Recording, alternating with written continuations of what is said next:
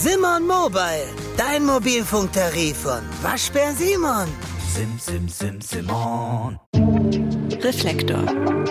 Jan Müller im Gespräch mit Fettes Brot. Liebe Hörerinnen, liebe Hörer, herzlich willkommen bei Reflektor. Alle zwei Wochen freitags gibt es hier eine neue Folge. Dieses Mal sind Fettes Brot zu Gast. Fettes Brot waren ohnehin schon längst überfällige Reflektorgäste. Viele von euch Hörerinnen und Hörern haben sich ein Gespräch mit ihnen gewünscht. Plötzlich jedoch drängte die Zeit. Fettes Brot haben ihre Auflösung verkündet.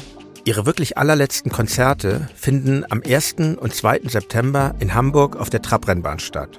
Die Veranstaltung ist übrigens ausverkauft. Denn nach nur sieben Stunden waren die 50.000 Tickets weg. Das zeigt, welches immense Echo die Nachricht der Auflösung der Band nach sich gezogen hat. Mich hat natürlich interessiert, was dieser besondere und finale Moment in ihrer Bandgeschichte für sie bedeutet. Wir sprechen aber auch über ihre riesigen Hits, wie zum Beispiel Jein und wie sie in der Zeit von Fettes Brot lässt grüßen ihre erste Bandkrise überstanden haben. Und natürlich lassen wir auch die Momente Revue passieren, in der sich die Wege von Fettes Brot und meiner Band Tokotronic kreuzten. Und lasst mich ehrlich sagen, ich habe mich sehr darüber gefreut, diese wundervollen, lustigen und liebenswerten Menschen zu treffen. Und ich war sehr gerührt zu sehen, wie schön sie auch nach so vielen Jahren noch gemeinsam harmonieren. Viel Spaß also mit Boris, Björn und Martin von Fettes Brot. Lieber Martin, lieber Boris, lieber Björn, herzlich willkommen bei Reflektor. Vielen Dank. Ja, vielen herzlichen Dank für die Einladung. Dankeschön. In Hamburg, eurer Stadt, mein ehemaliges Zuhause und ich äh, freue mich sehr, jetzt äh, mit euch über eure Musik zu sprechen. Fangen wir doch jetzt mal, bevor das wie so ein Elefant im Raum steht, direkt mit dem traurigen Thema an. Ich zitiere aus eurem aktuellsten Track Brot weint nicht. Papa und Papa und Papa trennen sich. Dieses Jahr gibt es jetzt noch 20 Konzerte. Über den besonderen Rahmen werden wir noch sprechen und dann ist Schluss. Warum hört ihr nach 31 Jahren auf? Damit wir endlich mal in deine Sendung eingeladen werden. Es schien ja nicht anders möglich zu sein.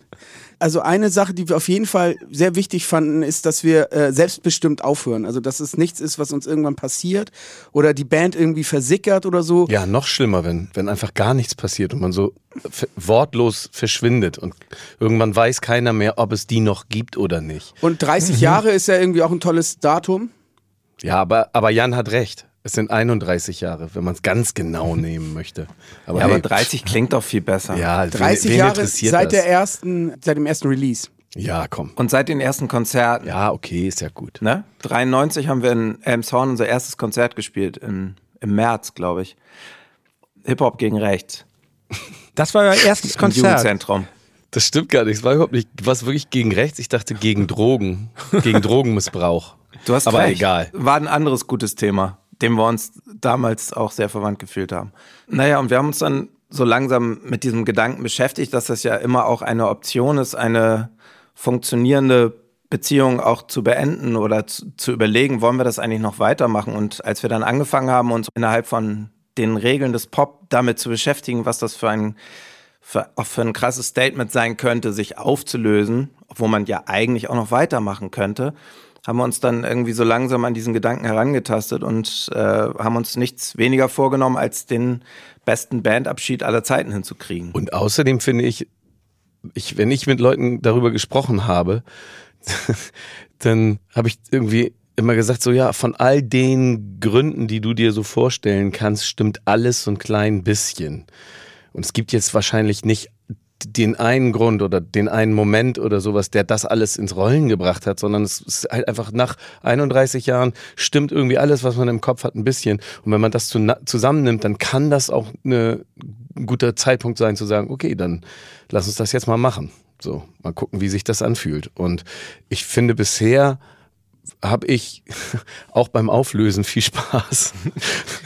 Das stimmt. Und, und äh, schwebt immer das Bild einer äh, New Orleans Beerdigung vor, sozusagen. Also so eine so was Trauriges, aber mit so einer lustigen Blaskapelle, die dazu irgendwie auf den ersten Blick an, äh, unpassende Musik dazu abfeuert, so.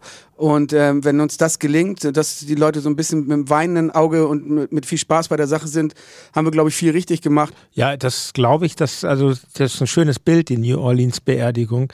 Wenn ich mir das angucke, wie eure Tour jetzt läuft, die, ähm, dann kann ich mir vorstellen, dass sich das erfüllen wird. Ja, das Schöne ist, den Leuten ist es nicht egal, dass wir aufhören. Das ist natürlich auch ein tolles Zeichen. Also ich meine, für die Hamburg-Konzerte haben wir in sieben Stunden 50.000 Tickets verkauft, was uns äh, tatsächlich selber sehr überrascht hat. Und wir haben den Leuten auch gesagt, bitte Turnschuhe und gute Laune mitbringen, damit das auf jeden Fall nochmal eine richtig krasse Abrissparty wird. Genau. Mach, mach ich. Ich habe mir jetzt wieder Turnschuhe gekauft. Sehr, das ist ein sehr vernünftiger Schritt. Von dir wünsche ich mir sogar eine Trainingsjacke, wenn das geht.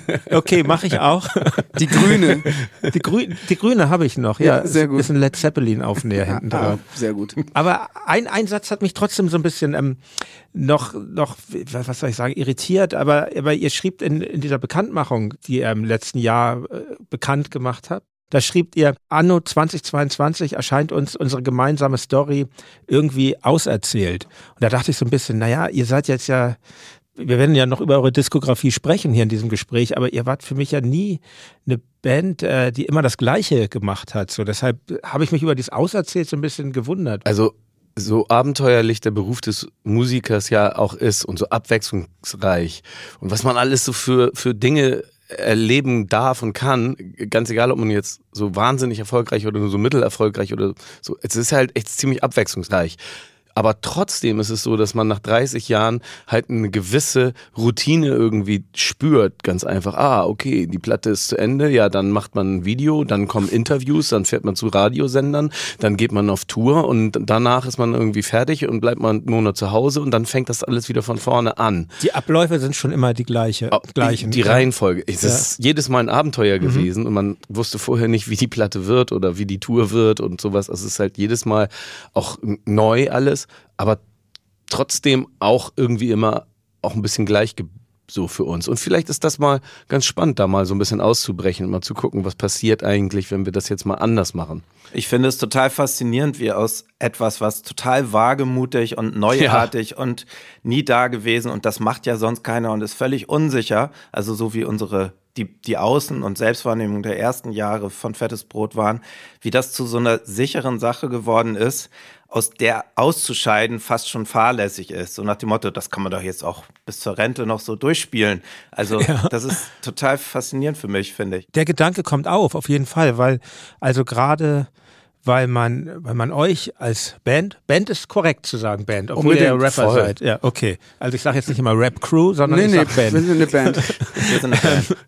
Ähm, weil man euch, also ich zumindest, jetzt sowohl in der Außenwahrnehmung als auch im persönlichen Umgang, ich habe euch ja immer als sehr harmonisch miteinander wahrgenommen. Ich glaube, deshalb hat das viele Leute auch so, so überrascht und erfolgreich seid ihr auch.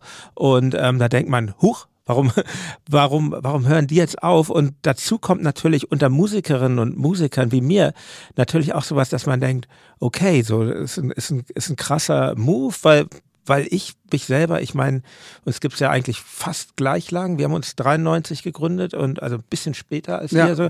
Und, ähm, und man fragt sich natürlich seit Jahr zwei eigentlich, ja, wie lange mache ich das eigentlich noch? Weil es ist ja, es Ist ist so, ja, ja. kein, kein richtiger Beruf, irgendwie dann doch, aber irgendwie auch nicht. Und man, Ja.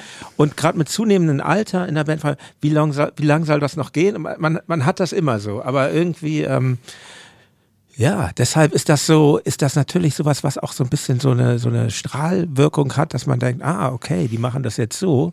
Ja, das ist Also natürlich zwei- auch aufregend. Ne? Wir also- sind Ja. die Ersten. Das ist natürlich auch irgendwie ein toller. Aus unserer Generation so. Ja, ne? so und auch. Naja, es gab schon andere Bands, die sich aufgelöst haben. Ja, aber ich meine so äh, auf der, Was? auf der, äh, ähm, Bands aus unserem auf Umfeld. dem Level jetzt so, auf dem wir sind und aus der Generation, aus der wir sind und so. äh, Also die meisten Bands gibt es entweder noch oder sie sind einfach irgendwann verschwunden. So wie wir es gemacht haben, haben wir es jetzt relativ wenig Ja. gemacht. So. Ich glaube, wir sind uns immer noch sehr wohlgesonnen. Also auch, auch jetzt am Ende, wo wir das so sagen, dass, dass, dass wir uns als Band auflösen, habe ich nicht das Gefühl, dass wir drei, also dass wir uns drei irgendwie auseinandergehen, weil wir äh, das zu dritt nicht mehr aushalten können oder sowas, sondern ich glaube, wir sind, wir, wir arbeiten sehr aktiv und gemeinsam daran, das so gut wie möglich und so geil, wie wir das alle, wie wir uns das wünschen, irgendwie zu Ende zu bringen. Ja, ich meine, so eine, so eine Planung, die wir von so einer Tour und von dem Ganzen, was wir so bisher gemacht haben, ist ja auch so eine Gravitation. Das hat ja auch so eine, das zieht einen ja wieder voll rein in das, was man eigentlich verlassen wird. Also wir machen eigentlich gerade genau das Gegenteil von dem, was wir gesagt haben. So, wir, wir äh, arbeiten so eng zusammen und machen wieder so viel, wie wir wie schon sehr lange nicht gemacht haben. das meine ich. Sind, ähm, man muss ja auch sagen, durch diese Ankündigung habt ihr auch noch mal viel mehr Aufmerksamkeit Aber, jetzt erfahren ja, als sonst. Sind dann, kommen dann jetzt nicht totale Zweifel auf? Also, dass man denkt, oh, war das jetzt wirklich die richtige Entscheidung? Also es macht auf jeden Fall gerade so viel Spaß, dass man schon denkt, ach, mit den beiden könnte ich es eigentlich noch eine Weile aushalten. So, also es ist, also ich, ich habe auch noch mal so rekapituliert, so besonders erfolgreiche Ja- Jahre, in denen man so hochgehandelt wird und viel über einen berichtet wird. Wir haben jetzt ja auch gerade ein paar größere Interviews gemacht, Spiegel und Zeit. Und ähm, also da gibt's schon sozusagen so eine öffentliche Wertschätzung auch von dem, was, was Leute uns einfach so persönlich im, im persönlichen Gespräch über uns sagen. Das ist schon sehr schmeichelnd. Und ähm, also es ist so eine Mischung aus, man fährt so die Ernte von 30 Jahren äh, in Anführungsstrichen Arbeit ein und andererseits ist es auch so, wow, das macht richtig Spaß, zusammen erfolgreich zu sein. So und vielleicht äh, kommt dann auch schon mal der Gedanke auf, dass man denkt, komisch eigentlich, dass man jetzt gerade aufhört. Aber ich glaube, so genau muss es auch sein. Also es gefällt mir auf jeden Fall viel besser als die Alternative dazu, dass man so sang- und klanglos sich verabschiedet oder so leise aus dem Raum geht und Tschüss sagt und nur eine Person winkt zurück. Also es macht, macht schon Ja. Spaß, dass, dass alle nochmal hingucken. Ich glaube ja ein bisschen daran, dass jede Band die Fans hat, die sie verdient. Und ich selbst war, als wir diese im, im August diese Nachricht dann rausgeballert haben, war ich zufälligerweise und darüber war ich sehr froh an dem Wochenende gerade in Barcelona und habe mein Telefon ausgeschaltet. Also ich saß im Flugzeug und habe davon wollte dann auch ganz absichtlich davon nichts mitkriegen, weil ich dachte mir, wenn ich das jetzt auf dieser Reise nach Barcelona mir auch noch alles so nebenbei am Handy alles antue, das ist zu viel, das kann ich nicht, das wird eine Katastrophe werden und deswegen habe ich das dann m, ausgemacht. Auch vielleicht hat mich das ein bisschen erleichtert und gedacht so, okay, das ist, Ja. kann ich mir dann zu Gemüte führen, so wie ich es möchte, so wann ich was ab kann und so. Und dann bin ich wiedergekommen und habe mir das äh, durchgelesen und, und mir angeschaut, was die Leute so gesagt haben. Und, und ich fand wieder mal, dass ich unser Publikum, unsere Zuhörerinnen und Zuhörer wirklich wahnsinnig gerne mag. Also ich glaube, dass, dass, dass die, die Reaktionen darauf waren wirklich richtig toll. Also ich, es gab ganz wenige blöde Scheißkommentare, wo ich gedacht, wo ich ein schlechtes Gefühl hatte. Bei den allermeisten fand ich das irgendwie sehr äh, wohlwollend uns gegenüber. So und das hat, hat mir ein gutes Gefühl gemacht. So und nicht, um auf deine Frage zu antworten, da kam dann ehrlich gesagt nicht Zweifel auf, weil diese Entwicklung oder diese, diese Entscheidung, dass wir sagen, wir lösen uns auf, die, die ist halt schon auch so ein bisschen älter, ne? also die, die wisst, das wissen wir ja schon eine ganze Weile so. Deswegen war das dann eher nochmal so, ach, jetzt geht's, ah, okay, jetzt wird's, jetzt ist es also Wirklichkeit. Ah, alles klar, auf geht's. So. Und Reunion-Tour ist schon gebucht? Das ist das Lustige, es gibt immer, also das kommt natürlich immer. Es gibt die einen, die empört sagen, ja, ja, das machen die nur, weil dann machen sie irgendwie demnächst eine ist auch Reunion-Tour. meine Theorie. So, genau, dann gibt es die, die sagen, aber hoffentlich gibt es irgendwann eine Reunion-Tour, also die, die das hoffen. ja. Äh, äh, und die Möglichkeit, dass das irgendwie wirklich Schluss ist, die, das sehen sehr wenige. Und Die, eigentlich ist die Frage dann immer irgendwie, äh, wie lange muss man warten, um eine Reunion-Tour zu machen? ja, genau. Und ich sag mal so, wir, Ich weiß es nicht. Äh, Das, äh, um das klar zu sagen, das ist kein PR-Stand, das meinen wir schon Nein. sehr ernst, was wir hier tun. Nein, das, also jetzt mal Spaß beiseite. Das, wir sagen das nur immer noch mal. Glaub, glaub, glaub, glaub ich euch auch schon. So, ja. ob wir dann irgendwann in zehn Jahren oder so sagen, äh, komm, lass uns doch mal eine Show spielen oder so, das kann jetzt keiner sagen, das weiß ich nicht. Das würde ich jetzt niemals äh, auf jeden Fall ausschließen, aber geplant ist das nicht und ich glaube, wir haben auch dann erstmal alle andere Dinge vor. Ihr seid gerade so in den letzten Zügen der Proben Ja. vor der Tour und dann geht die Tour los und die endet dann ja mit diesem riesigen Ding äh, auf der Hamburger Trabrennbahn. Ja. Zwei Tage, zweimal 25.000 Leute. Ja. Also wenn ich richtig Wahnsinn. zusammenrechne, 50.000 Leute. Gut gerechnet. Ähm, und wa- was habt ihr jetzt schon irgendeine Ahnung, wie das Gefühl sein wird, da die, das letzte Mal Nee, auf die das- Bühne zu gehen? Ich glaube, das üben wir auf Tour. Das Ja. ist mein Eindruck. Also ich, Ja. ich, ich, ich kann ähnlich wie mit der Barcelona-Reise mir das alles immer nur so Stück für Stück verarbeiten alles. Und ich glaube, wir üben so ein bisschen auf Tour, wie das ist, das letzte Mal in Wien zu sein und das letzte, also nicht im Leben, aber das letzte Mal als Band dort Ja. zu sein. Und äh, ich glaube, wenn wir dann in Rostock fangen wir an, wenn wir dann in Rostock von der Bühne gehen, das wird dann das erste Mal so sein, dass ich das dann, dass das dann Wirklichkeit wird. Ich, vorher kann ich mir das noch gar nicht so genau vorstellen. In Rostock fangt ihr an. Mhm. Ein hartes Bagalutenpublikum immer bei Tokotronic. äh, gut, sehr gut. Ja. genau. Wir sind auf jeden Fall so schlau, dass wir nicht wie Anno dazu mal 1998 war es, glaube ich, da haben wir unsere Tour in Hamburg in der Fabrik begonnen. Das war so ziemlich die dümmste Entscheidung, die wir je tourplanerisch getroffen haben. Wer hat das denn gebucht? Keine Wir Ahnung. möchten keine Namen nennen hier.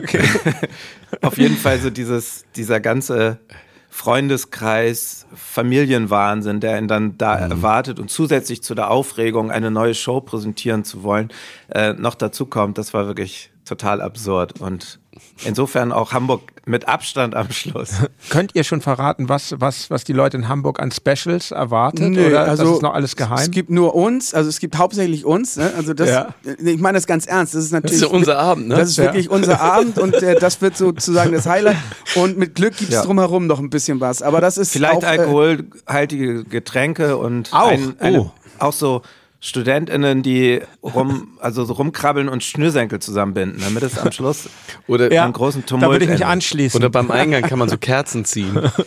Ähm, das ist aber auch in der Planung ein sehr dynamisches Unterfangen. Ich habe das Gefühl, äh, wirklich selber wissen tun wir es erst äh, ein paar Tage, bevor wir da in Hamburg auf die Bühne gehen. Okay.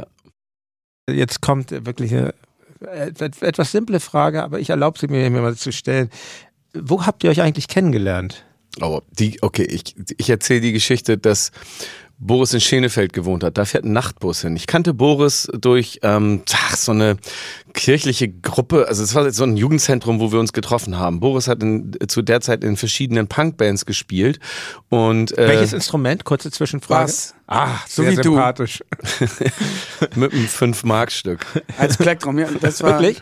Ja, das war mein Markenzeichen. Das hat so einen richtig schönen scheppernden Sound gegeben. Das ist ja schon so ein bisschen Hip-Hop-mäßig eigentlich. Mit Geld äh, Um zu sich beweisen, werfen. dass man fünf Es war Mark immer dasselbe 5-Mark-Stück. Also so viel war damals noch nicht. Okay. Und Boris und ich sind äh, mit dem Nachtbus zu Boris nach Hause gefahren, wo ich übernachtet habe und haben im Nachtbus äh, zwei äh, Girls kennengelernt. Und wir haben dann so im Bus äh, äh, über Rapmusik geredet und im schlimmsten Falle wahrscheinlich total besoffen irgendwie so, so getan, als wären wir Rapper. Und die haben gesagt, ja, wir kennen hier auch so zwei Leute aus, äh, aus unserer Schule, die, die haben auch eine Rapband. Und das waren dann äh, Tobi von der Tobi und das Bo, Fünf Sterne Deluxe und Moon Boutica und Dr. Renz. Nicht auch eine Rapband? Wir hatten keine Rapband zu der Zeit. Nee, stimmt, wir haben nur so getan. Ja. ja, und ich war so zu der Zeit gerade so am, am, am Suchen. Ich habe alle Leute irgendwie immer äh, besuchen wollen, die selber irgendwie äh, Rap äh, gemacht haben. Damals haben im Grunde genommen eigentlich alle Leute auf Englisch gerappt und so auch die äh, Band aus Halstenweg mit Tobi und Dr. Renz. Wie Ähm, hieß die? Die hieß Poets, Poets of, of Peace. Peace. und es gab noch die Bandmitglieder Cram und Mighty. Das war Tobis größerer Bruder und Cram kam aus Hannover. Wir waren also länder- und städteübergreifend unterwegs und wir haben so Und ihr hattet, ihr sehr hattet einen Tonträger schon. Wir hatten einen Tonträger bei Your Mama Records, Eloquent Poetry und wir haben so sophisticated Jazz Poetry, Rap auf äh, Englisch gemacht. Ich habe mich immer gefreut, wenn wieder schwierige neue Vokabeln im Englisch-LK dran kamen, damit ich die dann gleich in meine Texte einbauen konnte. Ich glaube, dass diese vermeintliche frühere, das frühere Herantasten an Rap tatsächlich, das ist absolut dem großen Bruder von Tobi geschuldet. Der Ja. war in den USA und hat da halt Platten mitgebracht und das äh, The Source Magazine und so.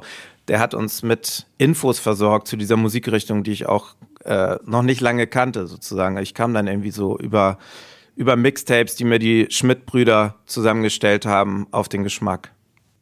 Und ich hatte vorher schon in der Schule immer auf dem Schulhof, das war so die Zeit, damals war jeder, der ein Baseball-Cap oder einen Kapuzenpullover trug, war im Grunde genommen Hip-Hopper. Das war schon klar. Also das war der Dresscode für Leute, die sich für Rap und Hip-Hop interessieren. Und ich habe dann angefangen, auch Graffiti zu sprühen und solche Sachen und Tapes auszutauschen. Und dann habe ich Leute kennengelernt, die zwei Plattenspiele hatten und sowas. Und das war total aufregend, so in der Schule die Platten gegenseitig auf Kassette irgendwie äh, zu dienen dealen und so.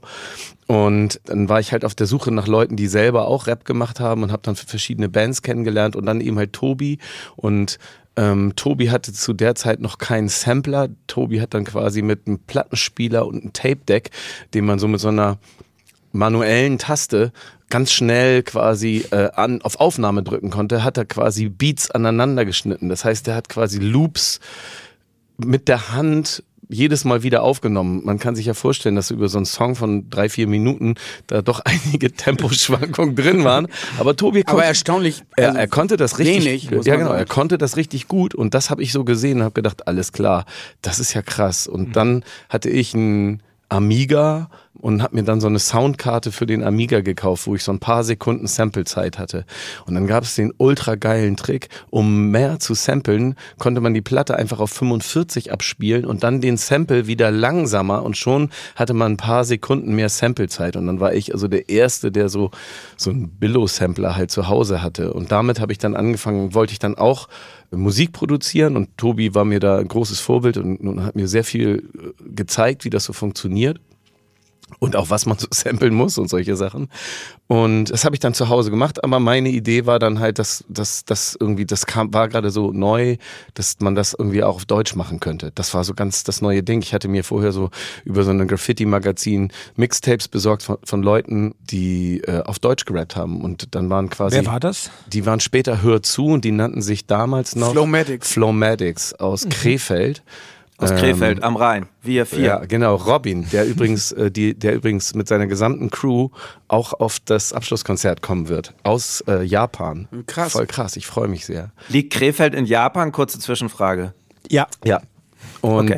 dann das und tatsächlich dann auch die beiden Platten, die das damals alles irgendwie ausgemacht haben. Also einmal Fremd im eigenen Land, Advanced Chemistry und jetzt geht's ab von den Fantastischen Vier. Das war, das war alles, was es damals irgendwie quasi so gab. Fresh Family gab es Ja, noch, stimmt. oder? Du hast recht, natürlich. Es gab natürlich noch ein paar mehr, aber Genau. nicht Aber viel. das ist die, aber, die- aber die- Fresh Family, Mhm. Fresh Family hatte, hatten ja auch einen Deal und hatten so einen kleinen Erfolg auch mit Ahmed Gündüz in dem Song und, und stimmt, da hast du auch recht, die waren, das waren so die To- Tonträger, die man Und wisst ihr, wer noch total früh dran war? Das ist mir, als ich so ein bisschen mich jetzt zurückbesonnen habe, aufgefallen. Die Band, die später mit Esther Bejerano, der Shoah-Überlebenden, mit der ich mal ein Interview hatte, ähm, Ah, Musik haben. Mafia. Ne? Microphone Genau, Mafia. die waren auch sehr früh schon dabei. Das stimmt. Ja, den, den sind wir auch über den Weg gelaufen. Und dann gab es noch LSD. Das war auch eine. Oh also ja. Die haben zwar nicht Deutsch Englisch- gerappt, aber die Englisch waren so für eine Band aus Deutschland echt weit vorne. Ich wollte noch nostalgisch schwärmen von unserer Crew, die wir damals hatten, mit den Poets of Peace, nämlich Ja. zusammen mit den Bands Human und Such a Search. Aus Bad Bentheim und Braunschweig kamen die und wir haben sozusagen am Beispiel der Native Tongues, also die Gruppierung um De La Soul, Jungle Brothers, Tribe Called Quest, Moni Love, Queen Latifah und so weiter, haben wir, haben wir uns dann die Newborn Family genannt. Also auch, auch da durchaus mit esoterischen Ansprüchen versehen. Und in diesem Dunstkreis haben wir halt viele Jams bevölkert und waren halt immer sehr viele Leute auf einmal, die dort zusammengetroffen sind. Teilweise waren wir auch unser einziges Publikum, wenn der Vorverkauf nicht so gut lief. Und ähm, wir Das haben ist dann ganz damals gut, wenn so viele Leute beteiligt sind, dann fällt das nicht so auf. ne? Ja, das war ich, ich war das Publikum. Genau. Von keiner Band. Und die Poets of Peace haben dann angefangen, über Live-Musik nachzudenken, weil wir sehr begeistert waren von den Brand New Heavies aus, aus England und die haben halt äh, geile Sachen gemacht, unter anderem auch Farsight gefeatured und so und Grand Puba und alles halt mit dieser tollen Liveband und das hat uns damals inspiriert und dann zu dem Zeitpunkt haben wir dann auch Björn gerade kennengelernt, weil er unser Tape im Nachtbus in die Hand gedrückt bekommen hat, beziehungsweise die, die Kontakttelefonnummer und sich äh, rangepirscht hat. und auf einem Weg zu einer Jam in, da in Bergedorf, Richtung Nettelnburg, da hatte Tobi das Tape vergessen, also das DAT.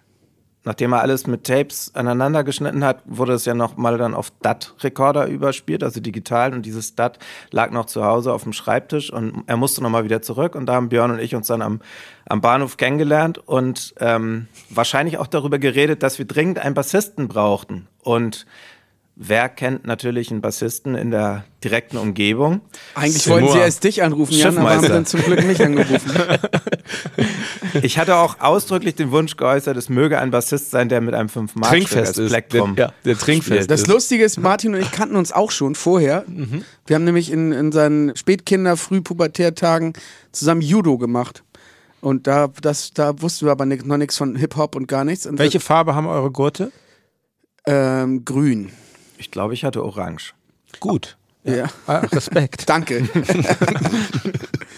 ähm, genau. Und dann bin ich da als Bassist dazu gestoßen und dann sind wir mit einem klapprigen Auto durch die Gegend gefahren und haben, sind dann auf Jams Aber gefahren. krass als Bassist, weil das war damals eigentlich noch gar nicht üblich mit richtig, also im, im Hip-Hop-Bereich, im Ja, Rap-Bereich. es gab, es gab dann sowas wie. Such a Search, also das Ja. war dann so. Metal-Crossover, also da gab es dann schon auch Live-Instrumente auf der Bühne und wenn die dann schon mal da standen, dann kann man ja auch mal so einen funkigen Punk-Bassisten äh, da ranlassen irgendwie. Und dann, schon, schon gut, dass ihr euch nicht, äh, dass ihr nicht in die Crossover-Richtung gegangen Ja, seid. finde ich auch. Hätte, Ja, ja, finde hätte ich ihr schon etwas früher auflösen müssen. Ich hätte das gerne gemacht, weil ich habe ja auch Saxophon gespielt, wie der eine Was? von Doggy Dog. Oh, Dog Eat Dog, Dog. ey, die Plage aller Festivals. Entschuldigt. erst recht Entschuldigt, entschuldigt, der-. Saxophonist musste, darf auch noch mal so drei Töne spielen. Aber, aber wie war denn das, als ihr dann so, als ihr das erste Mal zusammen auf der Bühne wirklich geschafft Ja. hast, hast, du, hast du dann schon gerappt, Boris, oder warst du wirklich am Bass? Nein, nein, was? also es war so, dass wir, äh, dass ich als Bassist der Poets of Peace sozusagen dann Ja. unterwegs war. Ach, das war ja natürlich das, das Vorgängerding. Das Ja, war ja, noch ja. gar nicht fettes Jetzt Brot. kapier ja, ja, okay. Björn hat dann ab und zu noch mal äh, so zwischendrin äh, Ein paar Strophen auf Deutsch. ein, zwei deutsche Strophen gerappt. So Weil du diese deutsche Vision damals schon hattest, anders als die Poets of Peace. deutsche Vision Äh, klingt jetzt ein bisschen, Entschuldigung, klingt ein bisschen komisch jetzt. das, das völlige, völlige deutschsprachige Ja. Vision. Ja, So. also ja, ich hatte die, die Idee, dass das irgendwie, wenn man real, wenn man also echt sein möchte, dass das ja viel geiler ist und viel witziger auch sein kann, wenn man das auf Deutsch macht. Und dann ähm, gab es ein legendäres Jam, also so äh, Jugendhaus, äh, Jugendzentrum äh, Konzert äh, mit den absoluten Beginnern im Trockendock, auch wieder gegen Drogen. Und da hat dann irgendwie DJ Matt mit einer Motorsäge eine Hakenkreuzpappe irgendwie zersägt und ich stand unten im Publikum und habe gedacht, alles klar, ey, wenn das, wenn das jetzt also auch Hip Hop ist, ne, dann ist es ja noch geiler, als ich mir das immer vorgestellt habe. Wenn man jetzt auch mit Hakenkreuzfahnen zersägen darf auf der Bühne, wie geil, das ist ja super Punk, das gefällt mir richtig gut. Und dann kamen die Poets of Peace und dann durfte ich da auch meine Strophe rappen. Boris hat Bass gespielt. das ging eine Zeit Das lang ging so. so eine Zeit lang so. Wir haben so nebenbei haben wir dann immer äh, für Freunde so Geburtstagssongs auf Deutsch aufgenommen. ja, genau.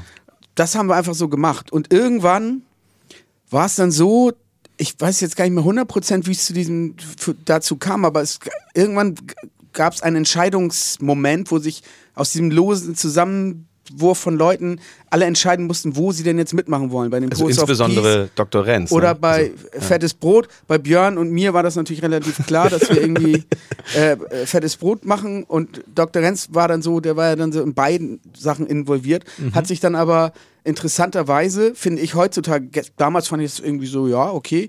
Heute finde ich das eigentlich eine recht bemerkenswerte Entscheidung, sich entschieden, das sozusagen sein sicheres Boot zu verlassen und Fettes Brot mit uns zu gründen. Vom, Ja. vom Boot zum Brot, ja. So, Ja. so schnell kann es gehen. Ja, ihr wart zu Anfang ja noch gar nicht zu dritt, ihr wart zu viert oder fünf. Nee, genau. Zu Am. Anfang waren ja. Tobi und sein Bruder Olli, die waren halt auch beide dabei.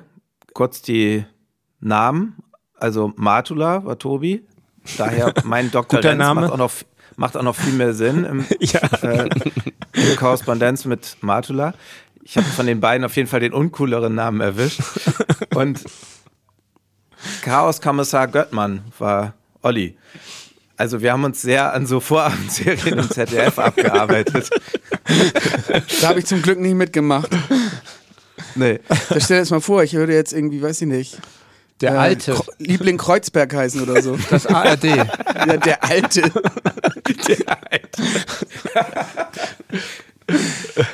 Der alte und Ja. mit jedem Jahr wird der Name irgendwie passender. Ja. ja. Ich habe das mit Tobi dann so ein bisschen vorangetrieben, dass wir dann auch mal ein paar Songs aufnehmen, also in Tobis Kinderzimmerstudio. Und dann hatten wir so vier, fünf Songs. Wir waren eigentlich gar keine Band, aber irgendwann gab es im Pinneberger Tageblatt übrigens, gab es tatsächlich einen Bericht über einen Sampler, unterstützt von so einer Versicherung, Bands aus Südholstein. Ich wusste bis dato gar nicht, dass es sowas wie Südholstein überhaupt gibt oder Südschleswig-Holstein. Also jedenfalls gab es ein, also eine Versicherung in, in Itzehoe, die dann irgendwie äh, gesponsert hat, äh, dass es eine CD produziert wird in einem professionellen Studio auf dem Lande und da werden dann so, so Bands der eingeladen, Region, aus ja. der Region eingeladen, die dann so zwei Songs aufnehmen können in einem professionellen Studio und das wird dann auf eine CD gepresst oder gedruckt oder hergestellt. So, und dann kann man sich mit dieser CD im besten Falle bei einer Plattenfirma mit diesen Aufnahmen vorstellen. Und ich habe das gelesen, habe gedacht, ey, das ist was, ein professionelles Studio, wie geil ist das denn?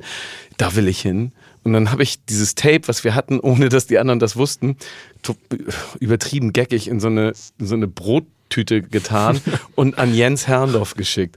Und Jens Herrndorf war der Initiator dieses Samplers, der dann entstanden ist. Mit seinem äh, Label Mad World.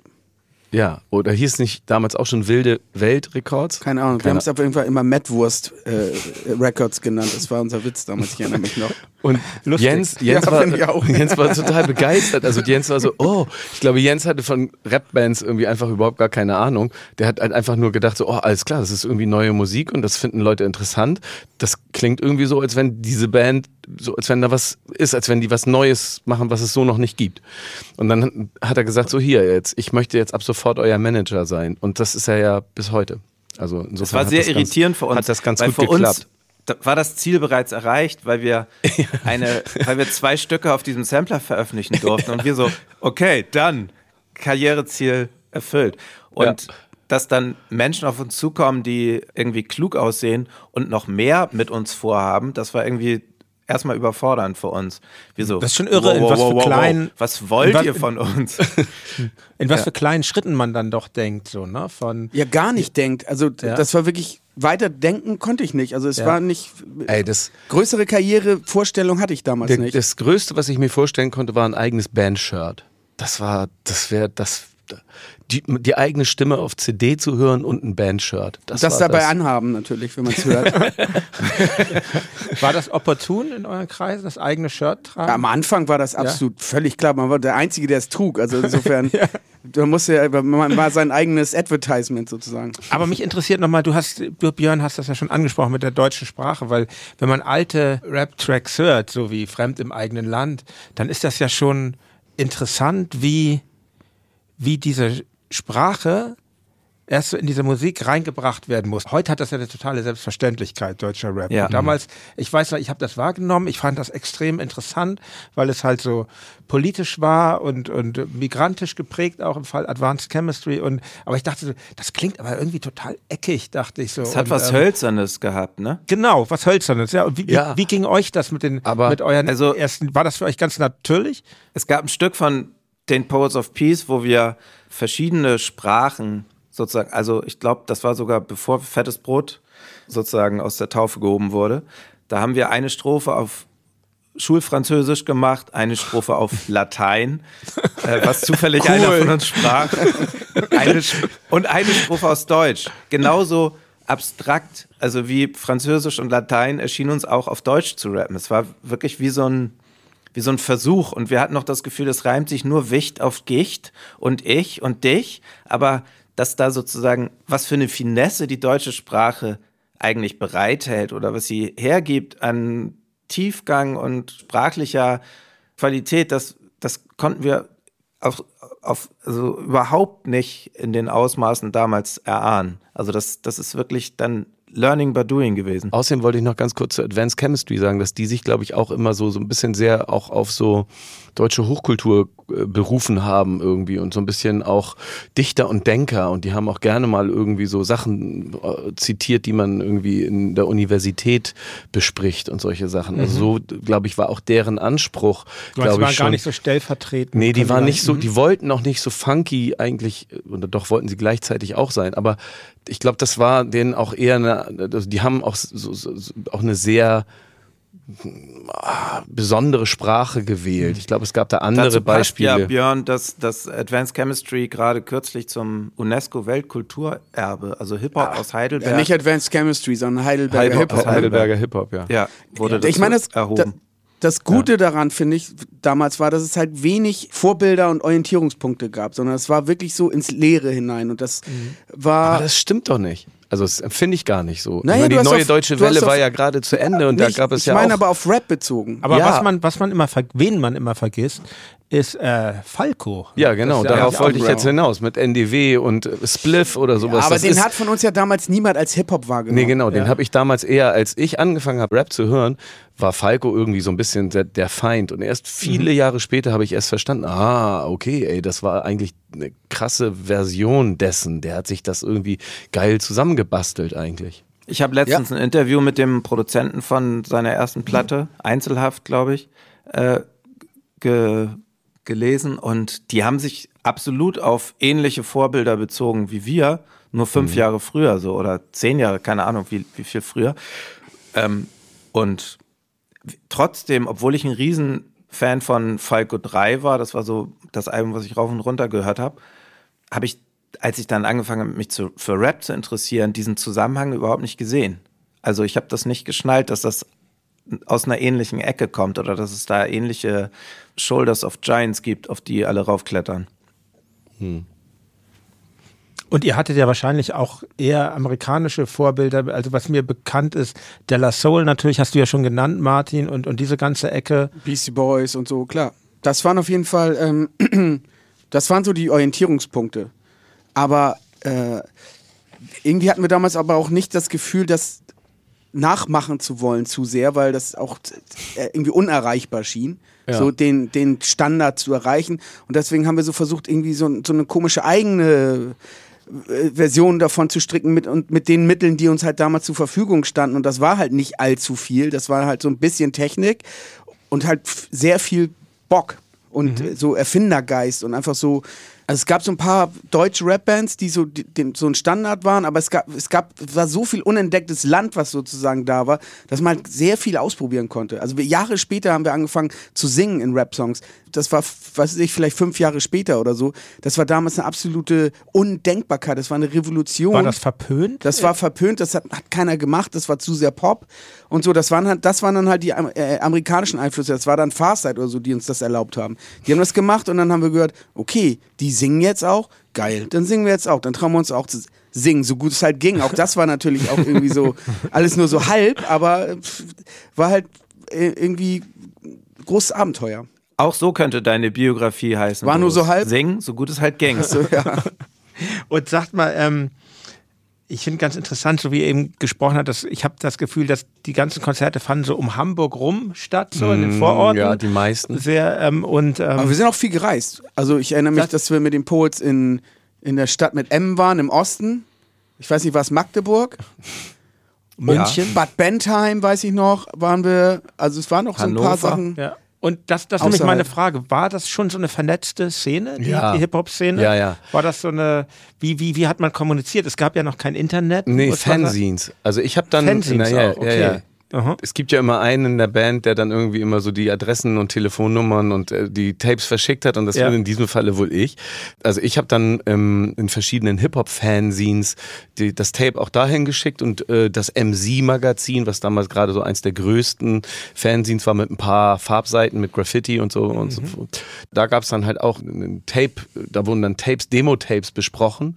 Da gab es eine sehr wohlwollende De- Demo-Tape-Besprechung und über den Kontakt haben wir dann gleich auch den Blumentopf aus München kennengelernt, weil da irgendwie, das war dann irgendwie so, hey, da ist- gibt's so eine Band, die, die erinnert mich so ein bisschen an euch und hier, ihr müsst mal miteinander, miteinander kommunizieren, so und, und so wurden dann auch die Konzerte quasi bestückt, dass man halt irgendwie die Leute, die, die, die, also ich meine, es klingt jetzt echt so ein bisschen gewollt, ne, aber so ist, so zu der Zeit war es tatsächlich so, das waren ja nur eine Handvoll Leute in Deutschland und man lief sich über kurz oder lang halt einfach über den Weg, also in irgendwelchen Jugendzentren. Ich habe letztens Aufnahmen von 94 oder 95 aus Stuttgart gesehen, 0711, die Krähen und massive Töne.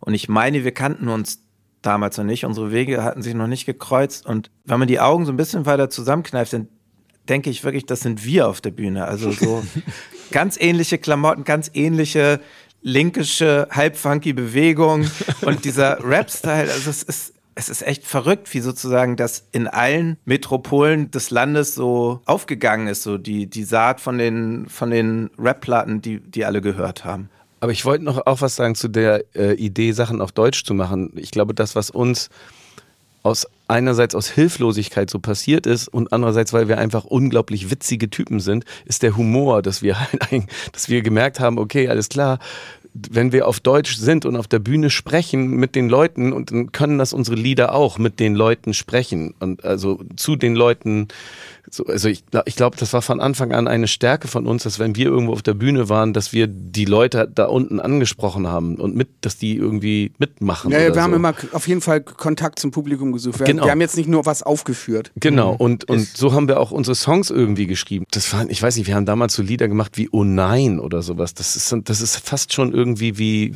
Heinz Erhardt oder sowas. Das sind halt so kurze Strophen und am Ende passiert irgendwas Blödes und dann Und ist am Ende sagt die, Bert, das darf ja wohl nicht wahr sein. Oh nein, oh nein. So Conclusion, oh nein, so ein Mist. Und das war Genau, dann so das war am Strophe. Anfang und als wir ein bisschen besser Bescheid wussten, ist es Jein draus geworden. Dann hat da hat's dann funktioniert. Da reden wir auch noch drüber. Sag mal, Jan, ich habe mal eine Frage. Ja. War bei euch von Anfang an klar, also bei der, bei der tollen Band Tokotronic, war da von Anfang an klar, dass ihr die deutsche Sprache wählt als Ausdrucksform? Also Dirk ist ja nach Hamburg gezogen, kommt ja aus Offenburg, hat in Freiburg gelebt dann und ähm, hat äh, zu mir immer gesagt, ähm, im Nachhinein hat er gesagt, ähm, er hat mir dann irgendwann zwei, die ersten Songs vorgespielt, äh, der Cousin und die Idee ist gut, doch die Welt noch nicht bereit. Und er meinte später mal, ich habe ja vorher immer auf Englisch gesungen, aber ich dachte, in Hamburg ist das so üblich.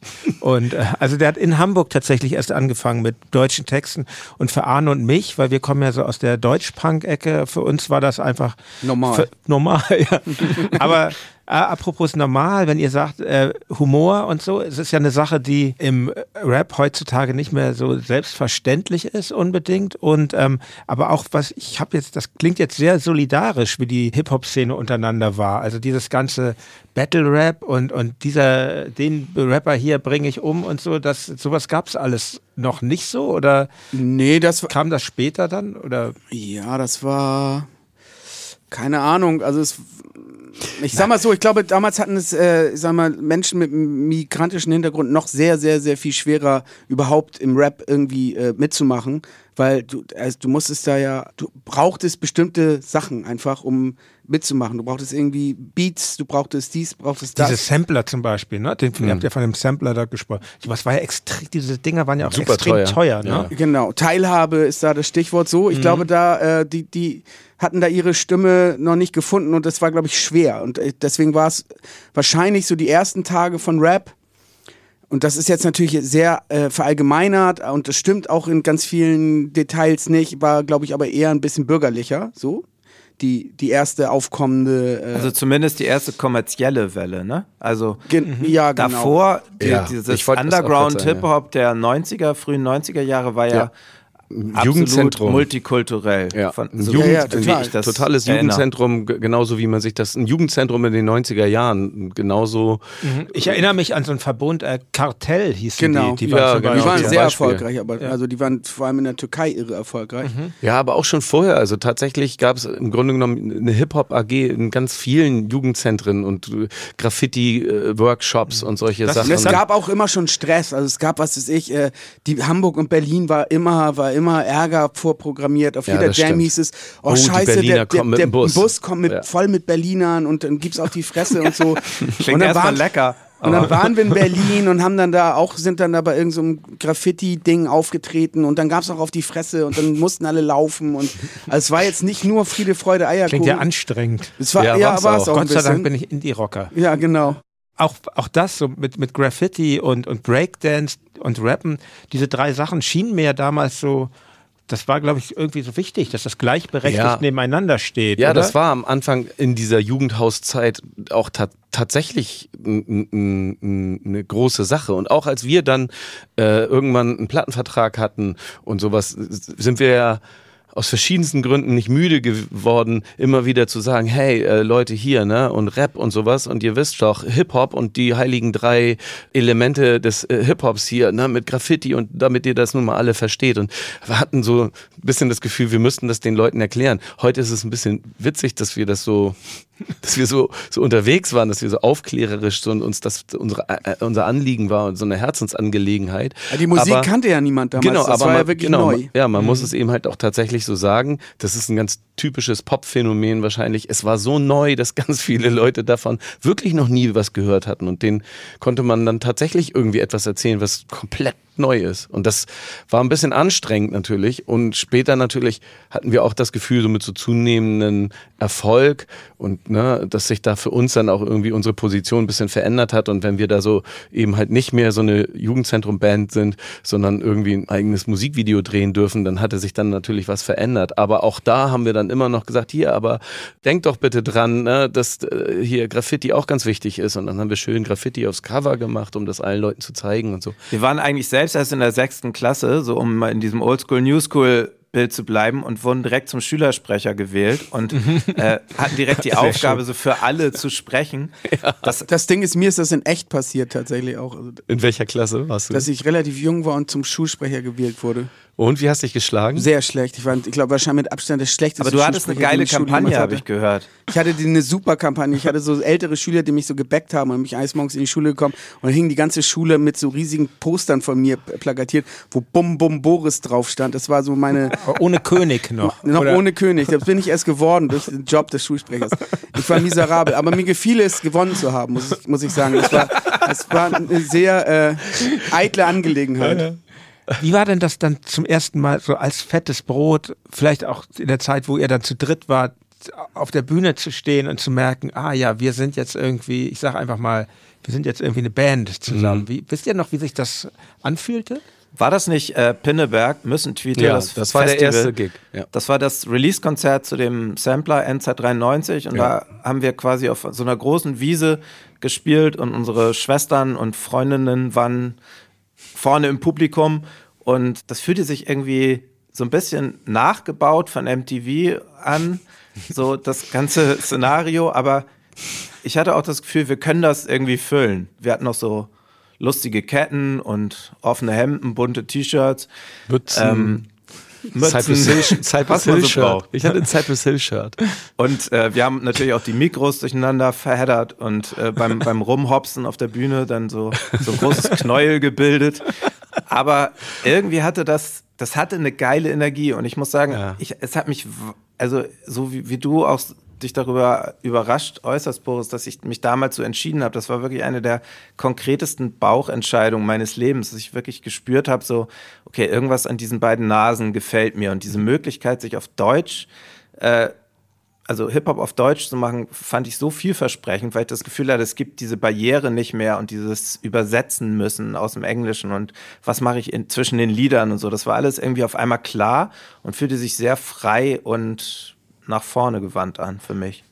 Wir haben damals Martin, also Dr. Renz, überreden müssen, unser Tape, also unsere Aufnahmen aus dem Dorfstudio, André Luth vorzuspielen von Yo Mama Records. Und wir haben ihm immer Das wieder... Label gab's schon. Das Label gab schon, da war ja auch die po waren ja auch die Poets of Peace drauf mit ihrer sehr eloquenten Poetry und wir, wir waren quasi schon mit mit Jens, unserem Manager, der auch diesen Dorfsampler da äh, organisiert hatte, waren wir bei verschiedenen Plattenfirmen und hatten so so eher uncoole Erlebnisse gehabt und dann haben wir uns irgendwann zusammengesetzt und gesagt, ey, was überlegt doch mal, was wäre denn eigentlich so eure Lieblingsvorstellung? Wer- Was, was, was wäre euer Traum? Was wäre denn eigentlich am geilsten? Und dann ha- haben wir eigentlich festgestellt, ja, am liebsten wäre uns das, dass wir eben halt bei André Luth, bei Yo Mama, Hip-Hop, kredibiles Hip-Hop, Underground-Label, wenn wir da unsere Platte veröffentlichen können. Das wäre der absolute Knüller. Und dann haben wir so lange Mar Martin belatschert, wie meine Mutter sagen würde. ähm, so lange irgendwie äh, ins Gewissen geredet, bis er sich getraut hat, das André vorzuspielen. André Luth, fast zwei Meter groß, kahlköpfig, eine Hip-Hop-Instanz, ein Journalist und sowas Ja, und und, so. äh, vor allem Und eilte ihm der DJ, Ruf voraus, dass genau. er äh, deutschen Rap auf Deutsch richtig scheiße findet. Okay, Ja. ja. Also er hat, er hat äh, Die als, Hürden waren groß. er hat als Hip-Hop-Journalist also gerne mal äh, trau keinem Beat über 100 BPM und Hip-Hop auf Deutsch ist äh, furchtbar. Sowas, so, solche Sachen, solche radikalen Thesen. War bringt- dann aber bringt er gar nicht so. heute. War in echt Nein, auch nicht so. Nein. Und er fand Null. das total äh, vielversprechend und schön und hat uns dann auch relativ easy, dann ging es auf einmal recht schnell, hatten wir dann auf einmal einen Plattenvertrag, was damals auch irgendwie was ganz Abstraktes war. Also ich wusste gar nichts damit anzufangen, was das bedeutet. Wir haben einen Plattenvertrag. Das war Hattet so, ihr auch einen Verlagsvertrag dann? Ja, mit Freiburg. Ja, auch, also das ja. hat André, André Habt ihr den Unterschied verstanden? Bei mir hat es lang gedauert. ja, bis so, so na, bis- bis, also ganz durchstiegen habe ich es bis heute nicht, ehrlich gesagt. Also natürlich weiß ich, was ein Musikverlag macht, aber auf der anderen Seite denke ich so, wir haben jetzt seit 20 Jahren keinen Musikverlag mehr, sondern sind unser eigener Musikverlag. denke ich so, ja, gut, den, also Brauchte ich das damals? ja, so ein bisschen. Das ist eine gute Frage. Naja, das vertiefen wir mal an anderer Stelle. Aber Ja. Zurück zu, zu Yo Mama. 1994 erscheint dann bei, dem, bei Yo Mama eben eure Mitschnacker-EP. Ja. Eine, äh, eine sehr lange EP übrigens. Ist ja fast schon ein Album, finde ich. Und darauf sind Titel wie zum Beispiel die Definition von Fett. Und wenn man das heute hört, finde ich, denkt man echt krass, welchen Weg Rapmusik, deutsche Rapmusik, deutschsprachige Rapmusik seitdem gegangen ist. Ähm, das klingt ja schon sehr anders, äh, finde ich. Unter den Raps liegt meist ein, ein Loop, der doch irgendwie relativ unbeweglich wirkt gegen das, was wir heute. Und dann, und dann gibt es so einen krassen Break zum Chorus. Äh, wisst, wisst ihr noch, wie ihr das damals zusammengedrechselt habt? War das noch an, an deinem Equipment da? Oder Das haben wir zu Hause vorbereitet an, auf meinem Equipment und dann Ja. alles nochmal mit den Sampler im äh, Containerstudio mit Sup Super Mario gemacht. Da hat uns André Luth hin vermittelt. Das war in Bramfeld, so ein, ein Klamottengeschäft mit, im Hinterzimmer mit so einem Studio und da saß so ein Typ, der das irgendwie gut können sollte. Und dann haben wir Super Mario kennengelernt und der war seiner Zeit tatsächlich echt voraus. Also was so Beats. Das, das, was du eben so als so relativ äh, statisch und einfach irgendwie dargestellt ich wollte das gar nicht schlecht machen. Nein, nein, Ist nein, nur nein, sehr aber, anders als das äh, heute, wo- Ja, Ja. genau. Aber das war für uns schon advanced. Also das war schon Also so. er war das so der Typ, der so, der, richtiges der so wirklich am dichtesten, quasi. deutschlandweit würde ich fast sagen, am dichtesten an äh, amerikanischen Beatstandard rangekommen ist sozusagen. Er ne? kannte Also nämlich das Geheimnis der Jeep Beats und das war, man musste die Hi-Hat nach der zweiten Snare deutlich lauter machen als die anderen Hi-Hats und dadurch gibt es die ganze Zeit so ein Feeling, als, dass man so bouncen möchte und eigentlich das Gefühl hat, man muss eigentlich immer auf zwei und vier in die Luft springen. Ja, aber er hat auch behauptet irgendwie so, dass man so äh, Beats nicht, äh, so, dass man die nur loopen kann und nicht zerschneiden kann. Das war damals, das waren halt alles Loops tatsächlich. Aber für uns war das damals großes Songwriting. Also das war, das klang auf einmal richtig fett. Also wir haben damals tatsächlich so die Flohmarktkisten durchforstet auf der Suche nach Samples und also sehr nach Cover und Namen gekauft, obwohl wir uns ja noch gar nicht so richtig auskannten. In Jazz und Soul der 70er Jahre, aber so langsam ist man immer tiefer da reingekommen in das äh, Wissen um diese schöne Musik. Und dann waren es auch tat tatsächlich ganz oft, also gerade bei Definition von Fett weiß ich, das waren drei Platten von dem Vater meiner damaligen Freundin.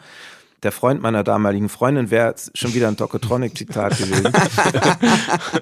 Aber ähm, es war der Vater und der hatte halt was, na, ich möchte jetzt nicht sagen, was es war, aber der hatte eine schöne Plattensammlung und auf einmal passten drei Sachen hervorragend zusammen und daraus ist dieser Song geworden. Und Super Mario hat es in Form gegossen und perfektioniert. Damit es dann heute klingt wie sehr, sehr alt.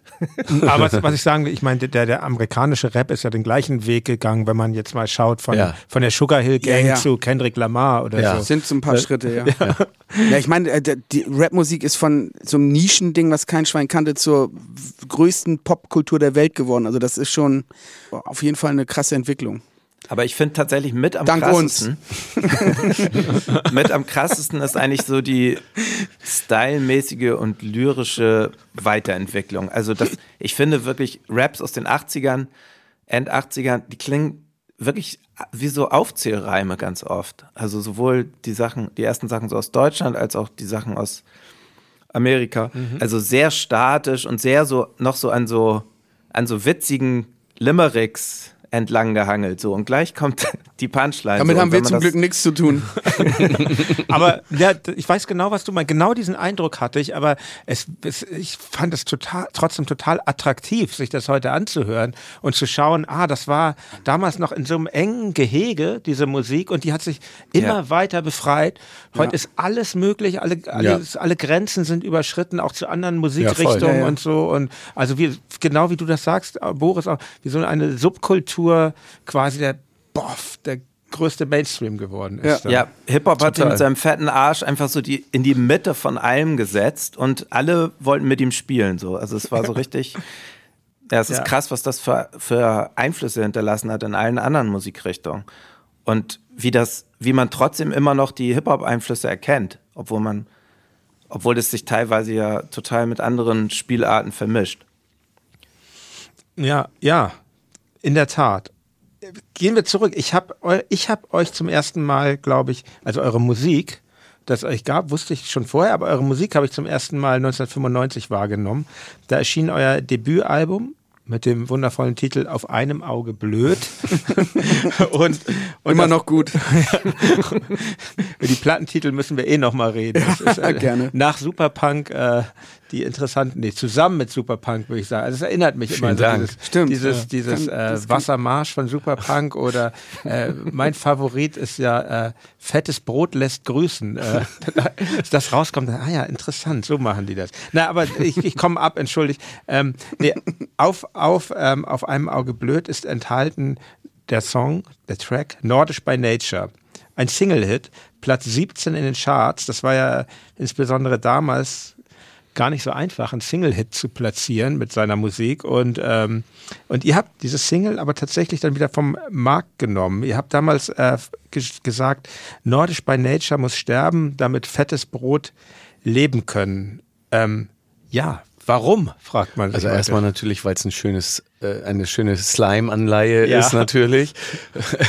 Und weil wir bis heute darüber immer noch wieder äh, drauf angesprochen werden wollen. Also ich meine, es ist naheliegend, ne? Es war auf Platz 17 und zwar klar, äh, von nun an geht's bergab. Und dann nehmen wir doch einfach die Single jetzt vom Markt. Natürlich gab es noch äh, Singles, die in den Läden standen, aber danach eben nicht mehr.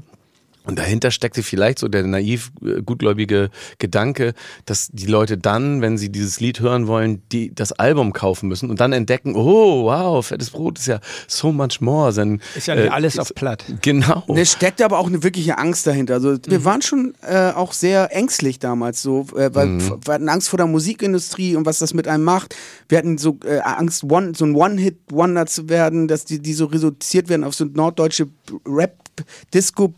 Disco-Blödeleien und so. Und es war schon wichtig, dass man so sieht, wieder das Thema Rap, was Rap so überhaupt ist, was, welche Bandbreite und dass es nicht nur das ist, womit wir jetzt ja plötzlich berühmt werden. Auch Angst, angefeindet zu werden? Aus der Szene heraus? Oder? Ja, das kam, glaube ich, einen Tick später. Ja. Ähm, das Problem bei Nordisch by Nature war ja auch, dass es ein, eigentlich ein Posse-Track von, weiß ich nicht, über zwölf Minuten Länge ist Ja, auf wer da alles dabei ist. Jan Delay, Tobi und das Bo, Fischmob. Genau. Eben ein Produzent Super Mario. Richtig. Äh, ja. Alleine die Entscheidung, eine Version zu machen, die auf Radio-Single-Länge äh, irgendwie funktioniert, wo halt natürlich ganz viele, die da auf der Ursprungs auf der LP-Version mit drauf sind, weggeschnitten werden mussten, war ein irrer Akt für uns. Also da, wir haben uns wirklich Wochen und Monate darüber, also gefühlt, ich weiß nicht, wie lange es dann in Wirklichkeit gedauert hat, darüber die Köpfe heiß geredet, ob das überhaupt geht. Ich weiß noch, wir saßen ja früher oft stundenlang im Sprinter, weil wir zu irgendwelchen Shows hingefahren sind.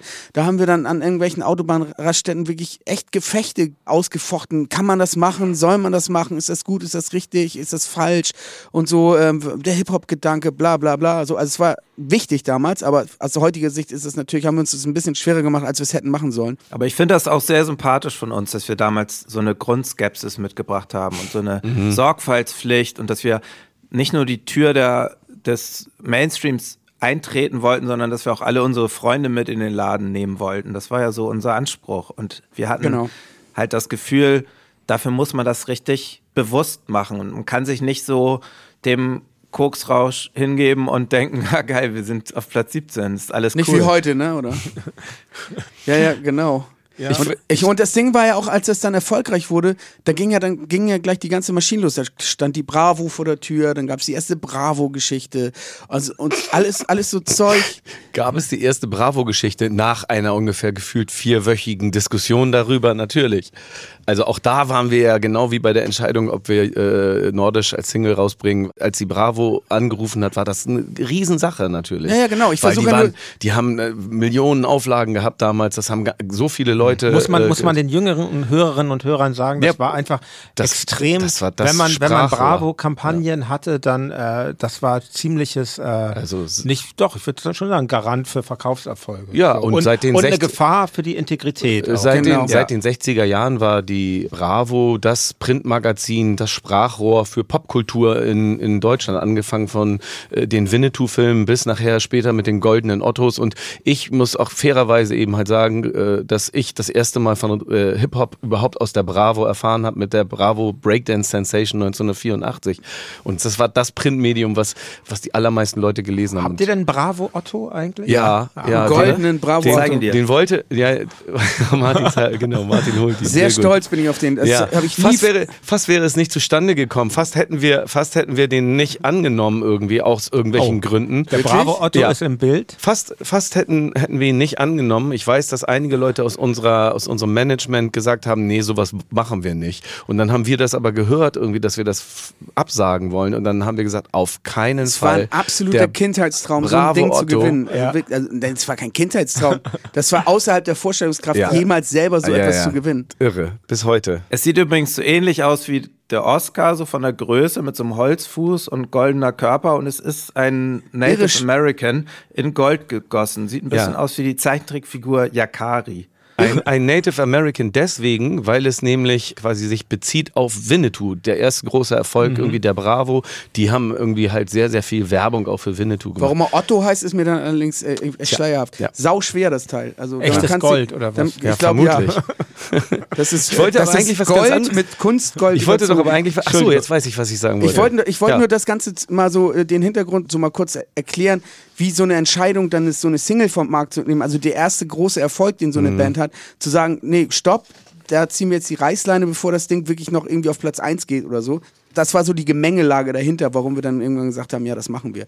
Ich meine, das Ding ist, wir haben es dann gemacht und unsere nächste Single war Jein. Also das war halt natürlich damit haben wir es dann wieder konterkariert. Und danach kam halt eine Single, die um noch viel, viel riesiger und erfolgreicher war als äh, Nordisch by Nature. Ich wollte ganz Aber kurz das wussten was, wir damals noch nicht. Was zur Musik sagen. Und ich, ich bei Nordisch by Nature äh, es ist ja nicht nur ein Posse-Track, der eigentlich 10, 12 Minuten lang ist und so, sondern uns war ja auch damals schon klar, dass dieser Song, das ist halt Disco-Musik. Das ist halt Disco-Party. Disco-Party-Musik, genau. Und wir haben uns, wir haben das als Posse-Track deswegen gemacht, als Hommage wiederum auch an äh, Rappers Delight beispielsweise. Mhm. Und und was Rappers Delight ist halt, es ist halt so ein, so ein, so ein bisschen der, der Treppenwitz der Geschichte irgendwie, dass gerade Rappers Delight, die erste große kommerzielle Rap-Single, halt auch so ein, eben halt, also, das war so ein riesen, auch so ein Disco-Hit damals eben halt war. Und in Deutschland, wir haben ja ganz absichtlich eine Hommage an die Oldschool machen wollen. Und das zwar natürlich auf die poppigste Art und Weise, wie wir das können, und haben dann halt irgendwie Disco-Musik genommen. Eine Oldschool, die in Deutschland natürlich kein Schwein kannte. Damals. Nee, genau. Für also die war das einfach nur, oh, tanzbar, tanzbare. Also ich fand es vor allen Dingen wahnsinnig witzig, muss ich mal sagen. War's Rap auch. auf Plattdeutsch, also diesen Slang mit so einer äh, Mundart. Ich fand's, ja, und als Hamburger natürlich dann sowieso. Also, ich ja. ich freue mich über, darüber immer noch, wie toll wir den Refrain uns ausgedacht haben. Nämlich gar nicht. Also das, so, das, das, lassen wir das jetzt so? Ja, ich glaube, das lassen wir so. Und das also ich meine, es ist ja ein, ein Evergreen. Ne? Also das Ding läuft ja bis heute auf allen Hochzeiten und Schulpartys dieses Landes ja, ist natürlich völlig verrückt. Also es war uns natürlich null bewusst damals, dass das äh, irgendwie so ein langlebiges Ding werden wird. Ja, der Song hat sein eigenes. sehr beliebtes Rückentattoo geworden, Nordisch by Nature. Aber ja, ähm, Riesenhit. Äh, du hast es eben schon angedeutet, Boris. Ähm, also 1996 erschien euer zweites Album. Ich muss die Titel einfach immer dazu sagen. Sehr gerne. Außen Top-Hits, innen Geschmack. Das ist ein sehr guter Titel. Ähm, und mit, eben mit diesem wirklichen auch Evergreen Jein. Ähm, und ich halte Jein übrigens sowohl textlich als auch musikalisch für einen eurer ähm, besten Songs. Und was ich auch interessant finde, ist das Video zu Jein Das habt ihr tatsächlich in Mexiko gedreht, Ein oder? Riesenabenteuer, ja. Ab, absoluter Wahnsinn. Und wie ist es dazu gekommen? Wir haben, weil Super Mario zum ersten Mal in seinem Leben Gitarre gespielt hat beim, bei der äh, Songaufnahme, hat sich irgendwie, geht mal kurz, geht euch mal Pommes holen, ich habe hier, ich probiere hier mal ein bisschen was aus. Und dann hat er so diese tiefen Gitarrentöne gespielt, dieses Bau, wow, wow, wow. Ja. Und dadurch ist überhaupt erst dieser mexikanische Flavor reingekommen. Dann haben wir noch den äh, Trompeter Doc Hotshots gefragt, ob er uns diese Melodie, die wir uns ausgedacht hatten, äh, ob er uns die einspielt. Und Und dann kam das Cover von Kerstin Peters, von äh, die bei Ah, André Luth. Aber das war, glaube halt ich, so- auf Bez aufs Be äh, Bezug aufs Video schon. Nee, ich glaube andersrum. Ich glaube, das Cover gab es zuerst und dann haben wir gesagt, ey, das ist alles so westernmäßig. Lass uns einen Western drehen in Mexiko. Kann ich nicht beschwören, aber äh, unser Manager Jens hatte einen, ich weiß nicht, ist ein Onkel, ich glaube ja, Mm. ein Onkel, der irgendwie, weil er nicht zum Militär wollte, glaube ich, irgendwann nach Mexiko gegangen ist und der hat da so eine Filmproduktionsfirma aufgezogen. Horst hieß er, ne? Der Ja, schnellste Onkel Horst Horst. von Mexiko. Horst aus Mexiko. Der schnellste Horst von Mexiko äh, hieß er bei uns und ähm, dann kam die Idee, dass wir zusammen mit äh, der BSW damals, das war die Videofirma, dass wir dann einfach unser Video in äh, Mexiko drehen und haben es dann einfach gemacht. Wir sind dann tatsächlich mit Air France nach Mexiko geflogen. Damals durfte man noch rauchen im Flugzeug. Ich erinnere es sehr, sehr Oh, ich erinnere mich auch noch genau. an Raucherflüge. Ja, Ja, das habe ich auch noch Wie schön das war. Ja, es war so, dass dann irgendwann an, an, der, an der Stelle, wo alle rauchen durften, standen dann so viele Leute, dass das Flugzeug Schieflage gekriegt hat und dann mussten alle wieder auf ihre Sitze. Ich erinnere mich. Ähm, auf jeden Fall war das irre, also nach Mexiko zu fliegen, weil ähm, es ist natürlich völlig abstrakt. Heutzutage würde das natürlich kein Schwein mehr machen, weil es viel zu teuer wäre und man würde äh, wahrscheinlich irgend hier eine Kulisse äh, bauen. außer und, Pietro Lombardi. der hat auch der in wird das immer noch gedreht. machen. Ja, das ist doch gut. Also, es ist ein sehr schönes Video. Ihr reitet alle drei. Könnt ihr alle reiten oder sind das Doubles? Ne, das sind wir, aber auf Eseln halt. Ne? Ja, also, Die ist- sind Doubles. also Reiten ist jetzt auch ein bisschen übertrieben. Die gehen dann ja ein bisschen Ich habe schneller. so gedacht, oh, was reiten die da? Was reiten die Es gibt so viele schöne Geschichten um dieses Video, das ist herrlich. Zum Beispiel Ja, die Schnurrbärte, die wir uns haben wachsen lassen. Die Regisseure haben uns Monate vorm Dreh gesagt, lasst euch mal Schnurrbärte wachsen, dann Ja. Rasiert euch mal nicht. rasiert euch mal nicht. Genau, als wir uns dann beim Flughafen sehen, ihr solltet euch doch nicht rasieren. Haben wir doch nicht. Meine, Lieblings meine Lieblingsgeschichte ist die Geschichte mit den Pistolen. Im Video, also sind ja keine Pistolen zu sehen, sondern wir nehmen so ganz kindermäßig halt die Hände, wenn wir schießen. Und das ist aber reine Notwehr. Wir wollten echte, so echt aussehende Pistolen haben, aber die schnellste Maus von Mexiko, äh, Horst hatte halt irgendwie so Dinger besorgt, die halt echt komisch aussahen. Die sahen halt aus wie was sie waren. Das waren halt so Holz- und Plastikdinger. Die sahen halt nicht echt aus. Und dann hieß es außerdem noch so, ja, es könnte außerdem ein Problem geben mit MTV, weil die mögen das natürlich nicht so gerne, da, dass da Die Waffen ganzen, zu die sehen ganzen sind. Vorgaben, ne? Ja, Genau, ja, genau. und also wir, da dürfen keine Waffen zu sehen sein. Und dann haben wir halt gesagt, ja, dann nehmen wir halt, nehmen wir halt die Hände und so. Also ist quasi jetzt aus diesem Notfall, ja, dann machen wir das halt so, ist letztendlich ist was Gutes irgendwie draus Und dann wurde das so gemacht, dass, einem, dass man dann so diese, diese Fingerbewegung Pistole machte und dann wurde einem am im Innenarm so ein Plastikschlauch lang geklebt, der so bis un- runter ans Bein ging und dann unten, also der dann nicht mehr im Bild war, saß jemand und hat so Der Zigaretten Esel hat reingeraucht. in, in, diesen, in, dieses, äh, in, diese, in diesen Schlauch gepustet, dass sozusagen vorne aus dem Finger dann so äh, Qualm rauskam. Ja. Das war Special Effects auf Hollywood-Niveau, würde ich sagen. Allerdings. Und unsere äh, Hauptdarstellerin hieß Emilia Zapata, was natürlich ähnlich Wirklich? klingt wie Emilio Zapata, der mexikanische Nationalheld und äh, große Revolutionär. Und Ja. es war zufälligerweise auch seine Enkeltochter. Also das hat sie uns zumindest glauben machen und äh, wir haben sie auch geglaubt. Außerdem Und war sie sie, war eine Medizinstudentin. was wiederum gut was war für mir geholfen Boris. hat, weil ich sehr krank geworden bin in Mexiko. Ich hatte äh, Mandelentzündung und sie hat mir dann immer morgens äh, auf dem Hotelzimmer Penicillin in den Arsch gespritzt. Und zwar genau in den Arsch, der danach mehrere Stunden lang auf einem Esel namens äh, Müller-Lüdenscheid sitzen musste. Genau. Nee, Graf Lambsdorff hieß er. Äh, Ich weiß es nicht, ja, einer von denen war es. du merkst, wir haben die Geschichten schon hundertmal erzählt. Nein, aber es ist sehr schön und ich kann mir es, wir hatten auch, also bis Gibraltar sind wir mal gekommen mit Tokotronic, Immerhin. letzter ja. Aber ich weiß, wie man sowas, wie man sowas im kollektiven Bandgedächtnis Ja, ja, behält. voll. das Ja. ist ganz toll, Ja. finde ich, was dann da so passiert ist. Bei uns zum Beispiel in Gibraltar, da gibt es so eine Seilbahn und ähm, da sind wir mit, mit so einem Ehepaar diese Seilbahn raufgefahren und da meinte die Frau, ja, ist ja ganz schön hier. Und dann meinte der Mann zu ihr, Ja, aber hier leben, nein, danke. Und dadurch ist das wie schön. entstanden, also auf Gibraltar. Und also man vergisst diese Geschichten nicht. Und ähm, tolles. Video zu Jein. Und was ich interessant finde, wo wir gerade schon sprachen über diese Vorgaben von MTV und wie wichtig das war, dass das dann auch gespielt Ja. wird und man war da echt in gewisser Weise auch erpressbar. Ich meine, geradezu sinnbildlich finde ich, ohne dass ich das jetzt schlecht finde, das neue Video, aber gerade trotzdem geradezu sinnbildlich für den Bedeutungsverlust von Videos ist ja, dass ihr die ähm, Neuauflage, das zum Jahr in 2010, nicht mehr in Mexiko, sondern in einem Westerndorf bei Berlin gedreht habt.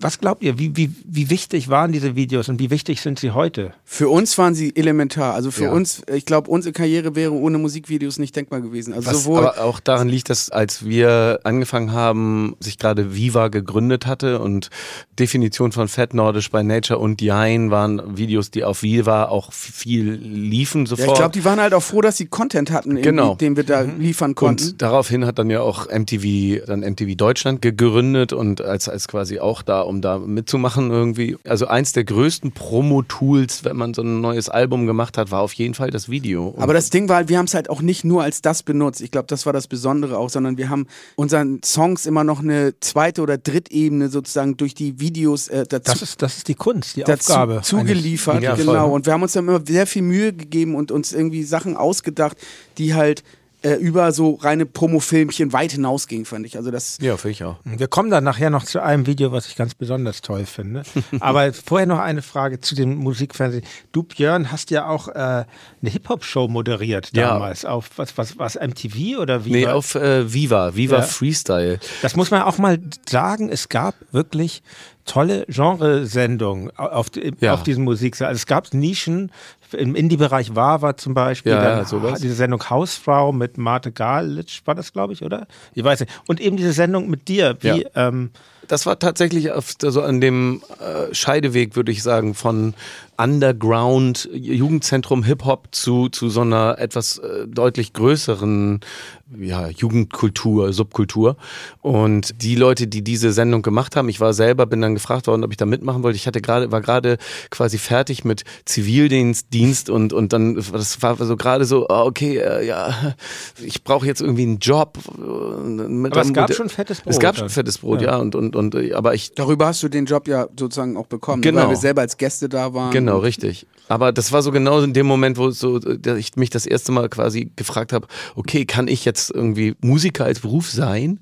Und dann kam halt irgendwie das Angebot und irgendwie, ob ich da nicht mitmachen möchte. Und dann bin ich da hingekommen und war tat, also völlig verwirrt, dass das im Grunde genommen nicht anders ist als irgendwie so eine Schülerzeitung oder sowas. Das waren halt auch nur ein paar Leute, die tolle Arbeit geleistet haben, aber es war halt alles sehr, sehr wilder, wilder Westen. So, es war halt echt alles sehr selbstgemacht und wir haben uns da hingesetzt und haben dann richtig äh, so vorgelesen, hier in dem Jugendzentrum ist da und da Ja, wieder ein fand- Jam und so. Es war wirklich wie so Schülerzeitung. Ey, für mich Aber als nicht, cool. als, als nicht Hip-Hopper, ich fand die Sendung, die wirkte sehr undergroundig. Fast so undergroundig, dass es mir äh, zu, ja. zu abstrakt Zu war. spröde. Ja, ja, Fast- das war, ja, das ist wie ein spröde. Ja, es war Piratensender auch, oder so. Es war, das Ja, war auch, genau, Ja, ja, genau. gesagt. Aber Ja, das, ja. aber das war halt auch so, man merkt irgendwie, man guckt irgendwie so einem Club zu, die sich untereinander alle kennen, aber man selber gehört da irgendwie nicht so richtig zu. So wirkte das, finde ich, so ein bisschen. Aber das Gefühl hat sich leider auch auf uns als Band teilweise übertragen, als wir da waren. Also ich habe mal die Tobi und Bo in ihren Anfangstagen dahin begleitet, als Tobi und ich gerade auf Zivildienst in Würzburg waren.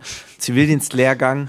Und dann sind wir da nach Köln gefahren zu dieser Show und da wehte uns auf jeden Fall auch ein sehr skeptischer Wind entgegen, weil Tobi und Bo damals auch in den Verdacht geraten waren, dass ihr dadaistischer Humor sich möglicherweise über die äh, Grundsäulen Hip-Hops lustig machen würde. Es war schon eine ernstere Fraktion. ja, sehr. Genau, es war, also Björn war sozusagen so ein bisschen das Nordlicht mit Humor, was sich da in diesen ernsten äh, Kreis reingewurstelt hatte. Und ich, ich habe dich auch immer ein bisschen als zerrissen empfunden in dieser Moderationsrolle, dass du quasi zwischen diesen Polen so hin und Absolut. her meandert bist. Absolut. Ich fand das tatsächlich auch schwierig dort irgendwie. Wie lange hast du das gemacht? Nicht, war nicht so wahnsinnig lang, nicht mal ein Jahr oder sowas. Also so ein paar Sendungen oder ja, nicht mal Dann hat er Wetten das übernommen. Ja, das weiß ich. Dann machen wir noch eine Spezialfolge drüber. Aber Aber irgendwie in dieser Zeit lernten wir uns auch persönlich kennen dann, also Tokotronic und Fettes Brot und wir spielten ab 97 einige Konzerte und Festivals miteinander. Ulm, Potsdam, Jena, Benefits in Hamburg, in der Fabrik, weiß ich noch. Ähm, Wiesbaden, Es war so eine richtige kleine Tour, die wir zusammen Bochum, gemacht haben. ne? Hannover, Bochum. ja. Hast du Bochum gesagt? Bochum, ja. Ja, genau.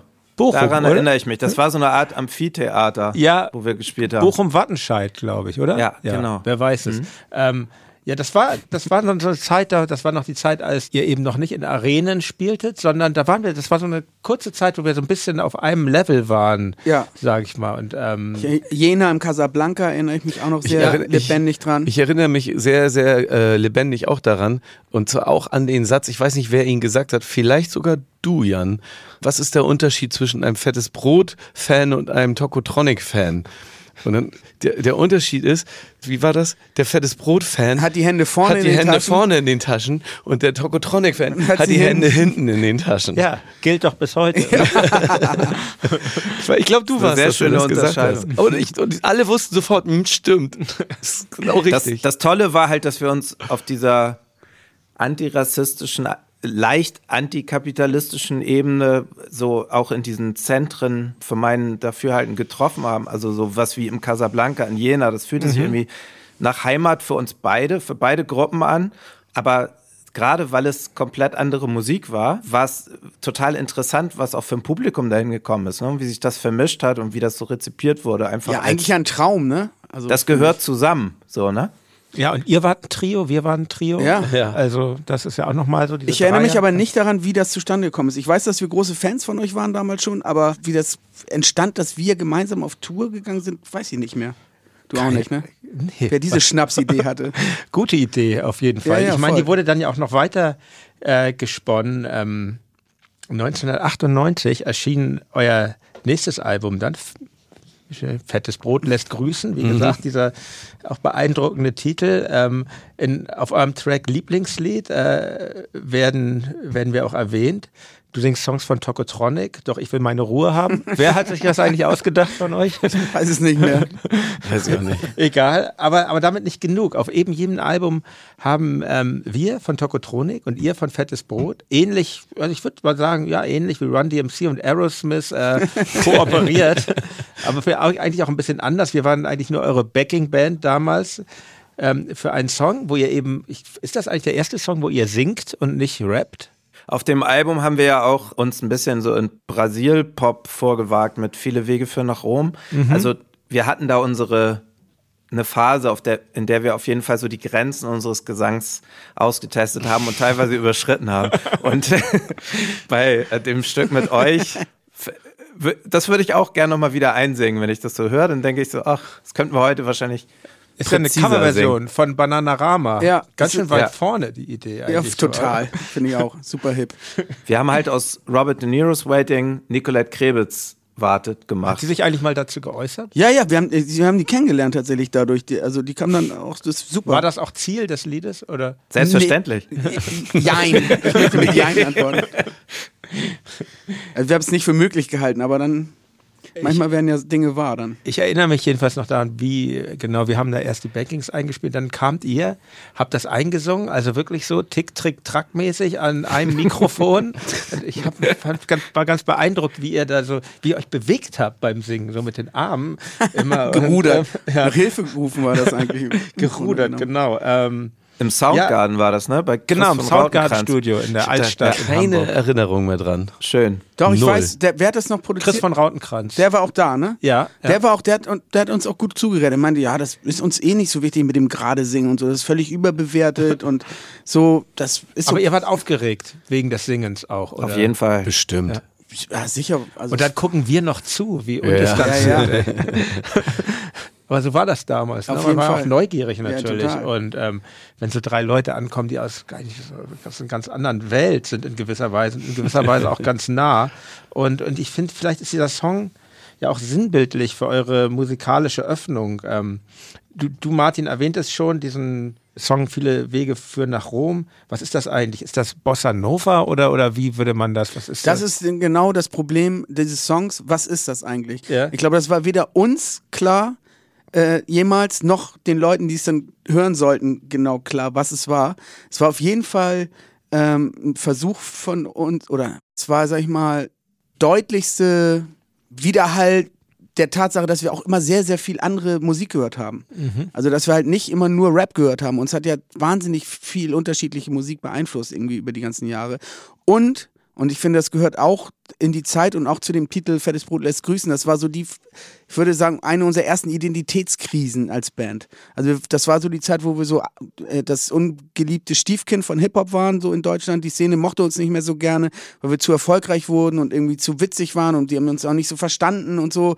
Und äh, weiß ich nicht, einige haben uns offen abgehatet, andere eher äh, so, heute würde man ghosten sagen.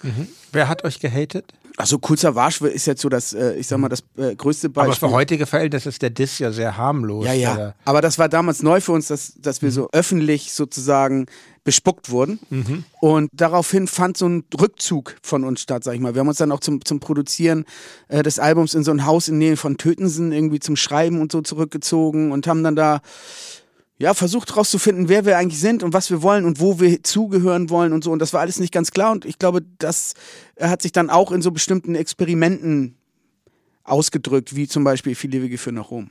Und ich glaube, diese Platte, so, so sehr wir auch mit ihrer Entstehungsgeschichte und vielleicht auch mit den einzelnen Tracks so im Detail hadern, ist es halt trotzdem eine Platte, die viele unserer Fans, glaube ich, sehr, sehr lieb gewonnen haben und besonders gerne mögen, weil sie irgendwie vielleicht auch sowas Intimes hat oder sowas, sowas nerdig Verspieltes. Verspielt würde ich dir auch recht geben, ja. Wir haben ja auch äh, die drei Fragezeichen zu der Zeit kennenlernen dürfen, also die drei Sprecher und Heike Dine Körting. Wie heißt noch die Folge, wo ihr, wo ihr Im äh, Bann des Voodoo. Und das war Folge 78, glaube ich. Wir sind aber ist, noch mir, ab, zu- ist mir zu gruselig. ja, ich verstehe, nicht das verstehe ich, das verstehe ich gut. Also, wir sind sogar noch auf einer zweiten drauf, aber nur ganz klein, so ein Cameo-Auftritt, aber ich weiß nicht, wie die Folge heißt. Ich wollte eigentlich nur sagen, dass die unser Intro und Outro gesprochen haben. Das hat natürlich so, so einen sehr verspielten und ja, irgendwie auch ein bisschen nostalgischen Rahmen gesetzt für diese Platte. Aber ich glaube, wir waren da so ein bisschen mitverantwortlich oder vielleicht war es auch nur zufällig, zeitgeistig von uns, dass wir da so dieses, dass dieses drei Fragezeichen Revival, was Ja. es dann so Ja. gab. Äh, Ich glaube, wir äh, haben äh, den historischen Kampf zwischen TKKG und drei Fragezeichen Entschieden. zugunsten der, der Detektive aus Rocky Beach entscheiden Ja, können. Gott sei Dank, weil TKKG ist ja echt reaktionärer Dreck, ne? Muss man mal hier Das stimmt, ja, das ist auf jeden Fall. Äh, Ja, aber, aber die drei. Fragezeichen waren bestimmt auch nicht die Speerspitze der Revolution. Nee, das nicht, aber es ist nicht so, es ist nicht so krass. Also Menschlicher war es auf jeden Fall. Es ist nicht so krass wie äh, TKKG. Das ist wirklich unappetitlich, wenn man sich das mal Ja, voll. anhört heutzutage. ja, ja, total. Wahrscheinlich ja. Was da ich wünschte, Tante Mathilda könnte uns jetzt einen Kirschkuchen reinbringen. Das wäre richtig schön. Passiert, passiert. Aber, aber ähm, eine kurze Zwischenfrage habe ich zu Viele Wege führen nach Rom. Das Video habt ihr interessanterweise in Venedig gedreht. Sehr witzig, ne? Mal wieder. Also wir haben auch oft, haben wir, oft haben wir auch, hatten wir die Krankheit, dass wir einen Witz zu viel um die Ecke gedacht Ja, haben. Wir Voll. hatten das Gefühl, das Lied wäre zu straightforward bis dahin. Das brauchen wir noch irgendwie. Wir brauchen noch irgendeine Ecke, um die wir noch Ja, verschwinden wir, können. hatten, wir hatten ein Video gedreht, Lieblingslied, das hatten wir in Rom gedreht und dann haben wir gedacht, ja, aber viele Wege führen nach Rom, drehen wir dann in Venedig. Und das muss, da wurde der erste Dreh wurde abgebrochen in Venedig, weil es Streit mit der äh, vorortigen italienischen Produktionsfirma geht, die dann einfach nachts heimlich das Hotel verlassen Ja. haben und nicht mehr, nicht, nie wieder gesehen Und wir wurden. saßen, wir saßen morgens irgendwie im Hotel beim Frühstücksbuffet und irgendwann kam dann die deutsche Produktionsfirma an und meinte, ja, klitzekleines Problem, die italienische Firma ist weg. Und somit alle Drehgenehmigungen und so weiter. Deswegen, und dann mussten wir, sind wir nach Hause geflogen und dann sind wir ein paar Wochen später wieder nach Venedig und haben es dann nochmal gedreht. Ist doch umso besser eigentlich. Ja, ja, Venedig kennen wir ganz kommen. gut jetzt. An dieser Stelle unterbrechen wir das Gespräch. Weiterhören könnt ihr bei Teil 2. Hier werden wir dann erfahren, wie und warum Fettes Brot von Rom direkt nach Florida in die riesige Villa des legendären James Last reisten. Es geht aber auch um ernste Themen wie Homophobie im Rap, Engagement im Pop und vieles mehr. Folge 2 ist übrigens auch bereits online.